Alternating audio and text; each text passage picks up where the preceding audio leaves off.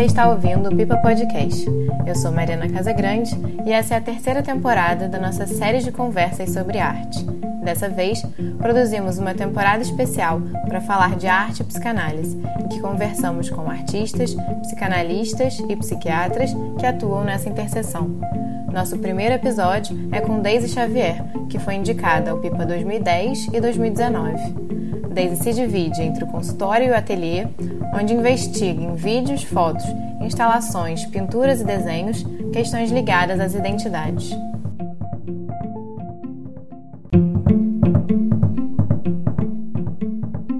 Oi, Daisy, muito bom te receber no Pipa Podcast nessa temporada especial sobre o tema arte psicanálise.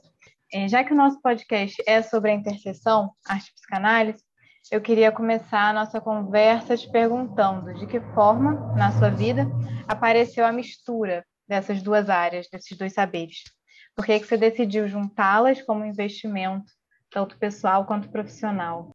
Bom, é, Mariana, eu comecei a fazer, eu fiz psicologia, me formei em psicologia, e depois fui fazer formação em psicanálise numa instituição que se chama Colégio Freudiano do Rio de Janeiro. E quem dava as aulas lá é Magno Machado Dias. Ele que trouxe, isso foi por volta de 1980, ele que trouxe toda a obra do Lacan para o Brasil, um psicanalista muito conhecido.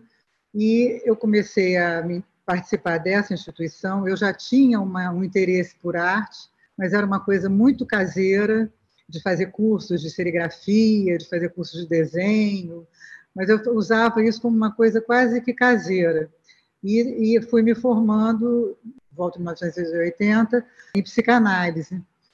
E tanto a minha análise pessoal quanto o contato com essa instituição e com o desenvolvimento da teoria do Magno me, me conduziram para a arte. Ele quase que me levantou essa questão da arte, que já estava ali adormecida ou incubada, vamos dizer assim, né? estava ali dormindo, e, e a coisa foi tomando vulto na minha prática, inclusive. Eu comecei a me interessar mais profundamente por arte, tomei a coisa mais a sério, e as coisas no início seguiam como se fossem coisas paralelas. Eu sofri muito uma determinada época, porque eu dizia assim, eu tenho que escolher, eu vou, ou eu sou psicanalista, eu tinha meus clientes, tinha minha formação em psicanálise, tinha os estudos, dava aula de psicanálise, e tinha meu interesse por arte que foi ficando cada vez mais sério. Eu fiz aquele curso do Parque Laje de dois anos que se chamava Núcleo do Aprofundamento, com professores como Milton Machado, Carlos Ilho,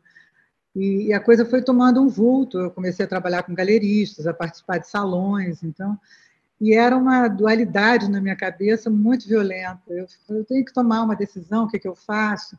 Até que depois de um certo tempo, acho que Hoje em dia eu vejo isso de uma maneira completamente diferente. Eu acho que as duas coisas, tanto a arte quanto a psicanálise, elas se complementam, se comunicam e, mais do que isso, elas vão na mesma direção. Hoje em dia isso é completamente integrado na minha vida e não dá mais para separar. Uma coisa que eu fico pensando também é que na sua bio do, do site do Pipa, você escreve que uma, um direcionamento do seu trabalho artístico tenta responder à pergunta o que é um limite de várias formas, né? O limite do corpo, o limite do tempo, o limite dos estados sólidos e líquidos. Mas nessa questão, nessa junção que você faz, qual é o limite entre a prática da arte e da psicanálise no seu trabalho? Assim, quanto que você leva a arte para a clínica com os pacientes e de que maneira a experiência de psicanalista interfere na sua criação artística?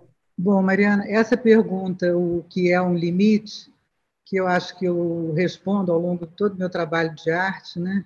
É isso mesmo.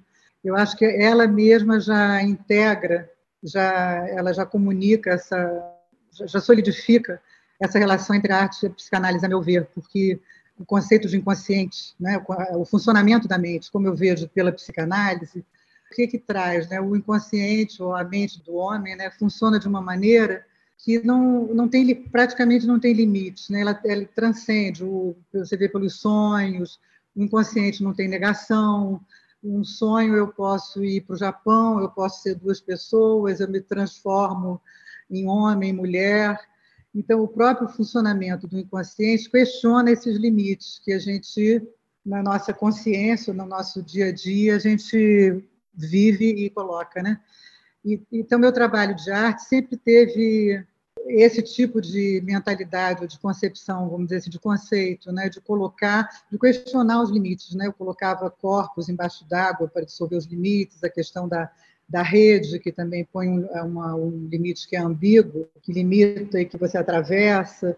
Então, é, é, no meu trabalho de arte, eu fico tentando é, exemplificar ou trazer à tona essa superação do, dos limites do corpo, quase criando, é, trazendo essa essa questão do funcionamento da mente para o meu trabalho de arte. Né? Isso é uma coisa importante. E eu acho que tanto a arte como a psicanálise, as duas te levam para um vetor, elas têm questões muito semelhantes, sabe? Elas te levam para um vetor assim de uma de uma superação do humano, vamos dizer assim, de uma transcendência. A vida é muito dura, né? Esse mundo da gente é muito. As duas práticas te levam para uma coisa que é além da sobrevivência. Quase que uma. Eu tenho uma frase de alguém que eu não me lembro quem é, que diz assim: a arte existe porque a vida não basta. É, eu gosto muito dessa frase. Então, tanto a psicanálise te aponta para uma transcendência, que, ao meu ver, não há, mas já está apontado para lá, quanto a arte também. Quer dizer, a gente deixa de ser um animal, um, passa a questão da sobrevivência, a gente quer ultrapassar essa questão da sobrevivência, mais do que sobreviver, né? Mas certamente transborda, né? Essa ideia, assim, entre clínica e, e ateliê, você até arquitetonicamente fez isso de uma maneira que as duas coisas ficassem próximas, então uhum. não diretamente, mas as duas ideias transbordam um pouco para uma área e para outra. Mas eu queria Sim, também te, te perguntar é, quais seriam as suas referências? Olha, essa teoria da, que a gente chama de nova psicanálise, que é uma teoria psicanalítica que o Magno vem introduzindo, é uma teoria que ela é toda desenvolvida em cima de artistas como Marcel Duchamp, Velázquez, Cezanne, Dizer, o Magno tem vários seminários, até por isso que eu disse que é, foi uma teoria psicanalítica que me levou a assumir a minha questão com a arte, porque o Magno sempre trouxe muitas referências é, de artistas e ele pensa através de artistas e da questão da arte, a questão da criação. Então, seriam tanto do Chan, Fernando Pessoa, Cezanne, Velázquez, o quadro das meninas, Guimarães Rosa, quer dizer, são artistas que ele traz para desenvolver exatamente questões da psicanálise. Deixa eu ver como eu posso te falar disso. Eu fiz uma exposição na, na, nas Cavalariças, por exemplo, em 2005, que se chamava Mesuras, que eram redes que caíam, tecidas em fios de metal, que caíam do teto das Cavalariças até o chão, e tinha toda uma referência ao Duchamp, é a queda d'água, ao trabalho do Duchamp é, o etandonê, que é, eu fiz um furo na parede, que era uma coisa que atravessava ali, a, como se as redes atravessassem a parede, com uma, uma questão da força da água atravessando a parede de uma sala para outra. É, o, aquele objeto dardo do Chan, não sei se é uma obra que você conhece, que ele molda uma vagina e com esse molde da vagina ele tem uma forma de um pênis, né? Então, nesse sentido, tanto a, a psicanálise como a arte, eu acho que elas elas operam numa relação que é uma relação de, de um lugar entre, vamos dizer assim. O objeto dardo do chão exemplifica bem isso. É, quer dizer, você não sabe se é, se é macho ou se é fêmeo. Você fica num lugar terceiro. Você tem um objeto ali, que aquilo ali é um pênis ou é uma vagina? É o molde de uma vagina que tem a forma de um pênis, mas é um objeto ou outro. Então, um lugar de um estranhamento, que eu acho que é o que, que interessa tanto para a psicanálise quanto para a arte a psicanálise ela vai num, num, vetor, vamos dizer assim, contrário ao dos nossos hábitos, do nosso cotidiano.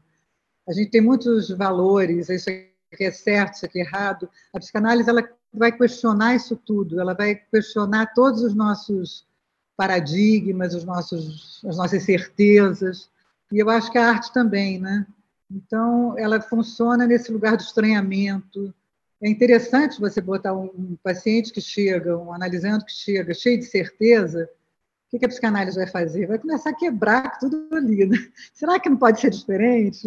Pensa bem. Você vai mostrando outras perspectivas, outros, outras referências. Né? Então, ampliando aquela, aquele mundo do sintoma ali da, da pessoa, né? aquele mundo sintomático que é muito reduzido, a psicanálise vai ampliando. Né?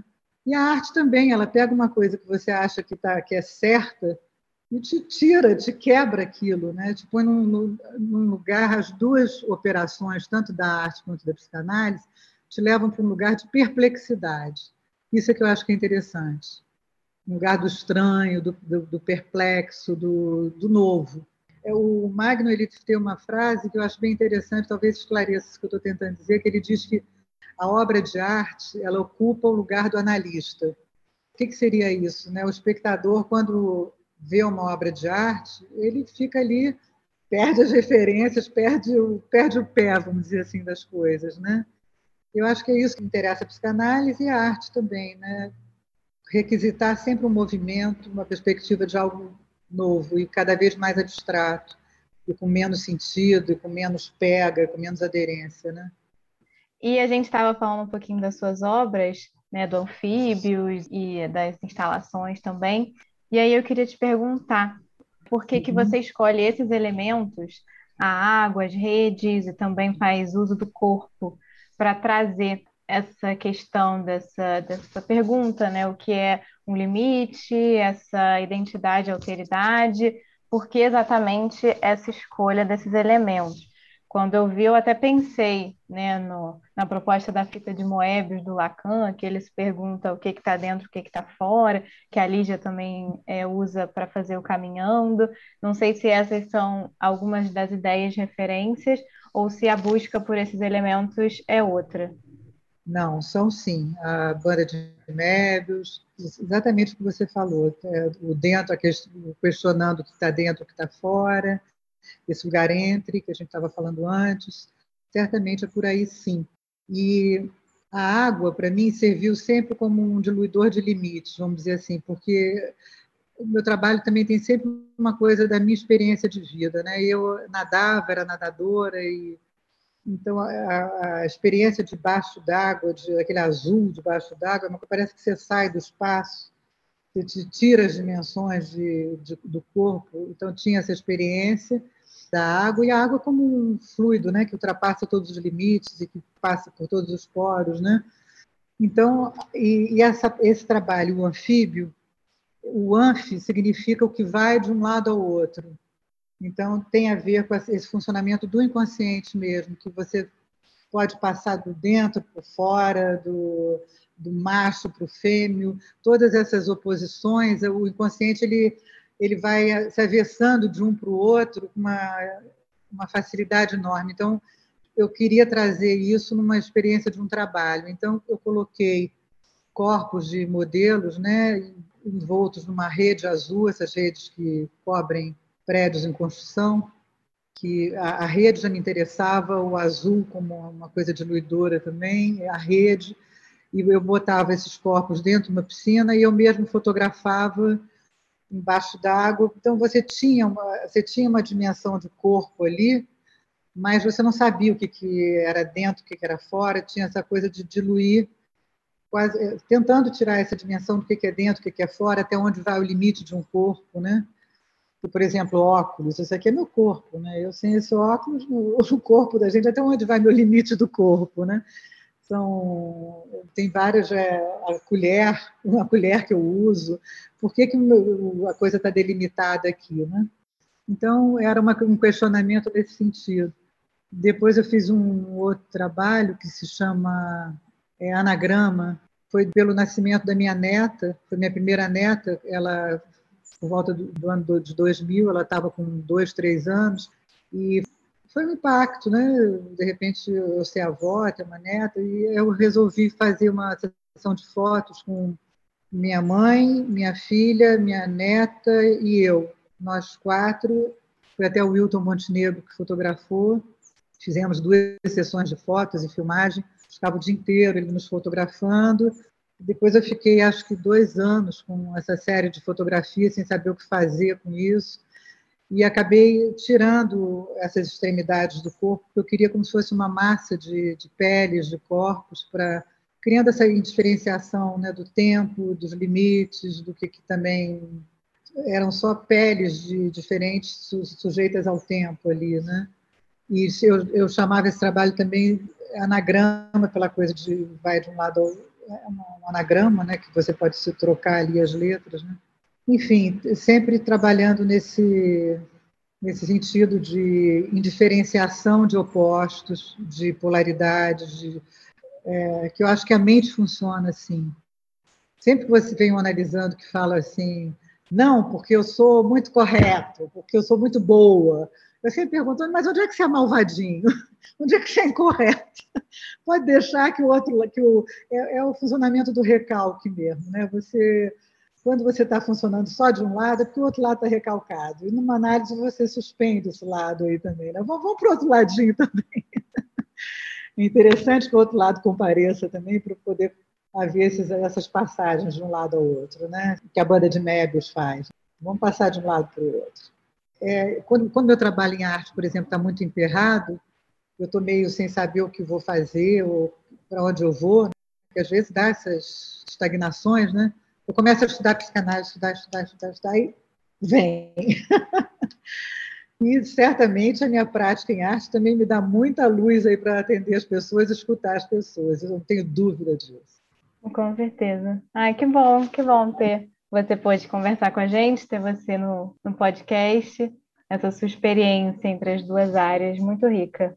Obrigada a você, Mariana. Muito bom você me fazer pensar também sobre essas coisas. Se quiser conhecer os trabalhos da Daisy que foram citados nessa conversa, acesse premiopipa.com barra Daisy Xavier. Obrigada e até o próximo episódio.